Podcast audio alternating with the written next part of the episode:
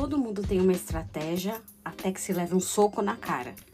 Essa é uma frase de Mike Tyson. Tem um mês que eu a ouvi, anotei na hora, falei, isso pode virar um podcast. E ontem, ou anteontem, eu ouvi de novo essa frase e falei, ela é boa. Porque é verdade, né? A gente planeja tanta coisa, faz altas estratégias na nossa mente, até que vem alguma coisa que não dá certo e dá aquela desestabilizada. Já deve ter acontecido com você, já aconteceu comigo. E isso também me lembrou muito uma história de uma pessoa que foi grande na Bíblia, que foi usado, que tinha um propósito, mas que também levou um belo de um soco na cara. Ou melhor, levou uma surra inteira. Não fisicamente, mas quando eu contar a história você vai lembrar. Em Gênesis 37, eu vou ler para você a partir do versículo 5, porque você vai entender o contexto sobre José. Teve José um sonho e relatou aos seus irmãos. Por isso os irmãos o odiaram ainda mais. Ele disse: Eu, olha, olha o sonho, que legal que o sonho que eu tive. Atávamos feixes no campo, e eis que o meu feixe se levantou e ficou de pé. E os vossos feixes os rodeavam e se inclinavam perante o meu. Então os irmãos disseram: Você vai reinar sobre nós? Você vai dominar sobre nós?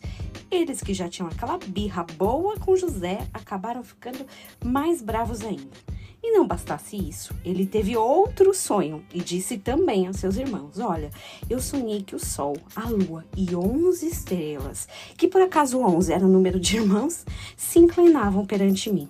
Quando ele contou isso para o seu pai, para os seus irmãos, o pai mesmo repreendeu, falou: Que sonho doido é esse? Por acaso a gente vai se inclinar perante você? E, e de fato, esse foi um sonho que José teve muito cedo e demorou muito tempo para se cumprir. Agora imagina só, José tinha um plano ou uma visão, um sonho, melhor dizendo e de repente levou um belo de um soco na cara. Os irmãos tramaram contra ele, alguns pensavam em matar, outros deram uma amenizada, acabaram no final do dia vendendo José como escravo. De tudo isso, o que, que a gente aprende? Nossos planos vão ser frustrados. Os planos de Deus, não.